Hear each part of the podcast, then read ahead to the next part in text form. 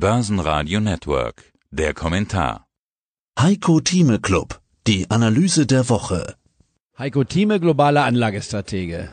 Herr Thieme, wir treffen uns ja schon wieder persönlich. Vor ein paar Tagen erst in Frankfurt, diesmal treffen wir uns in Kulmbach. Sie waren auch unterwegs in Frankfurt, eben auf der Euro Finance Week, haben sogar Christine Lagarde gesehen am Freitag. Waren Sie da? Ich war da, auch Herr Scholz war da, waren auch die Vertreter der Banken, Deutsche Bank, Commerzbank, BNP, nicht wahr? Und dann haben wir noch die HSBC gehabt.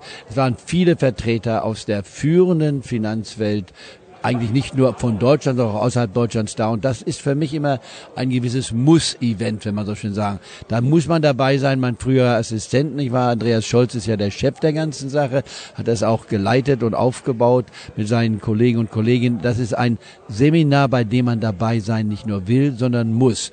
Es ist nicht billig für den Besucher, aber es lohnt sich auf jeden Fall dabei zu sein. Also ich würde jedem sagen, der etwas lernen will, nicht wahr, und sich das etwas kosten lässt, sich einmal wirklich von Wirtschaft, Politik und Börse informieren möchte, besonders auf der wirtschaftlichen und politischen Seite, das ist ein absoluter Gewinn. Und daraus kann man dann natürlich auch ein Portfolio bauen. Sprechen wir über Christine Lagarde.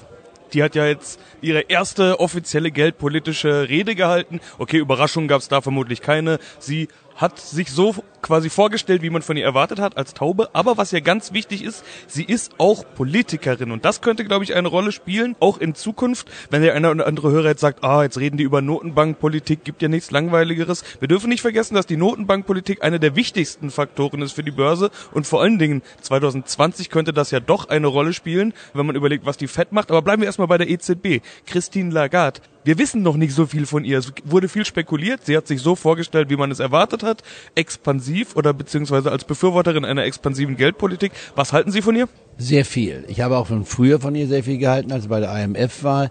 Die Frau kann sehr viel. Wenn man immer noch die Ressentiments der Männerwelt sieht, hier haben wir also jemand, der den Männern mindestens das Wasser reichen kann, wenn nicht sogar mehr. Ich würde oft das wenn nicht sogar mehr sagen. Sie hat eine neue Perspektive aufgegriffen. Ich fand Herrn Draghi sehr gut, muss man übrigens auch wissen, habe ihn immer gelobt. Aber die Zeit war jetzt vorbei und nach acht Jahren ist ein Wechsel angesagt. Übrigens sollte man auch wissen, bei Unternehmen, in der Politik, nicht wahr, da gibt es ein paar Ausnahmen, Frau Merkel ist die Ausnahme, aber nach einer gewissen Zeit muss man auch einen neuen Besen haben, sozusagen. Neue Besen kehren gut nach diesem Motto.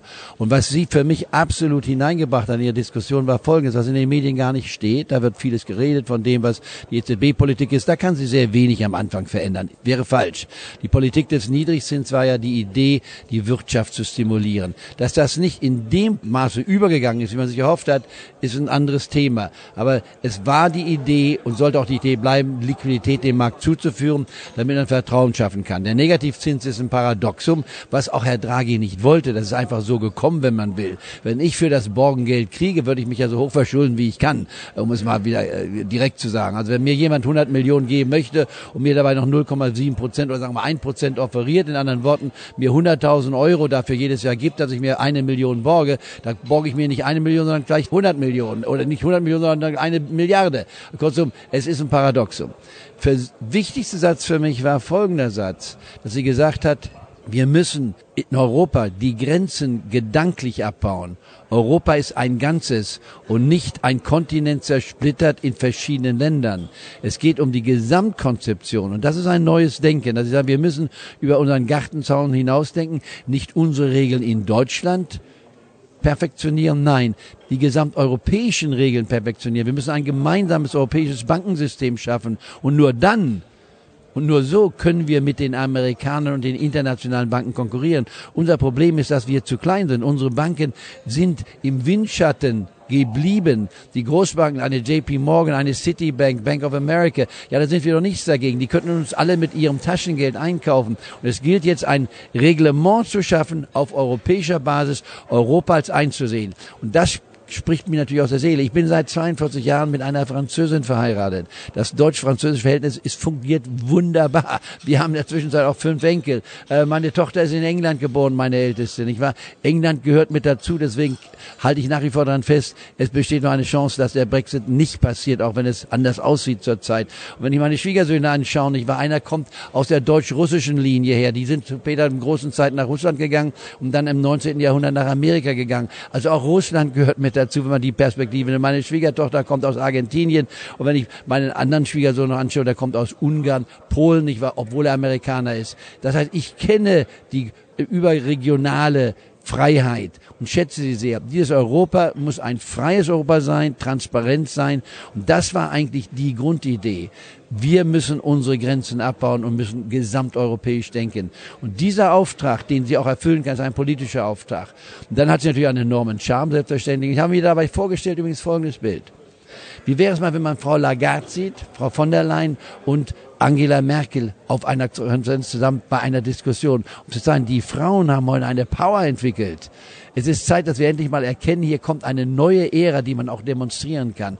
Und diese drei genannten Namen haben und werden sehr viel bewirken in den nächsten Jahren noch. Das darf man nicht vergessen, denn Frau Lagarde wird sicherlich hier hoffentlich nicht war auch eine mindestens vier bis achtjährige Zeit verbringen in der EZB. Und äh, von, von van der Leyen hoffe ich mir, dass sie auch, ähnlich wie Claude Juncker, dort hier an der Spitze steht für längere Zeit, trotz aller Kritiken, die man gegenbringt. Es geht immer Nörgler. Lass diese Damen etwas tun und lass Frau Merkel ihre volle Amtszeit auch noch ausleben sozusagen, wo sie kritisiert wurde. Aber gestern nach dem Parteitag ist es, glaube ich, offensichtlich, dass vor 2021 auch Frau Merkel nicht gehen muss oder wird. Und das ist auch gut so. Und dann Frau, nicht wahr, Annegret Kramp-Karrenbauer hat ja eine Rede gehalten, die selbst mich überrascht hat in ihrer Dynamik. Sie macht äußerlich nicht den Eindruck, als ob sie dieses Format hätte, aber das Äußere kann mitunter trügen Lügen. Auch bei Frau Merkel, als sie anfing, war sie ein unbescholtenes, war junges Mädchen, ist mal arrogant formuliert. Sie ist die Frau für uns in Deutschland, die Deutschland zum beliebtesten Land der Welt gemacht hat.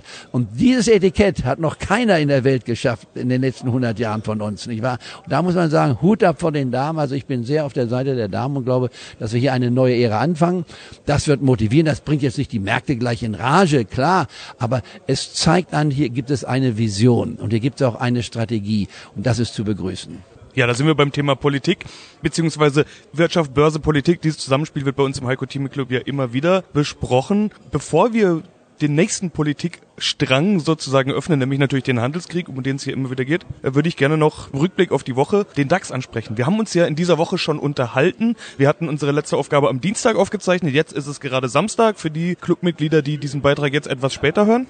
Der DAX ist sehr gut gelaufen. Zu dem Zeitpunkt, als wir uns am Dienstag unterhalten, hatten wir sogar ein neues Jahreshoch erreicht.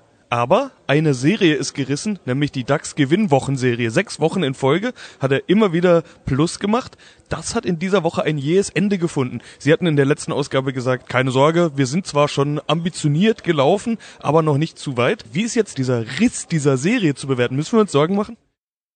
Heiko Thieme Club. Die Analyse der Woche. Den vollständigen Beitrag hören Sie als Clubmitglied heiko-thieme.club.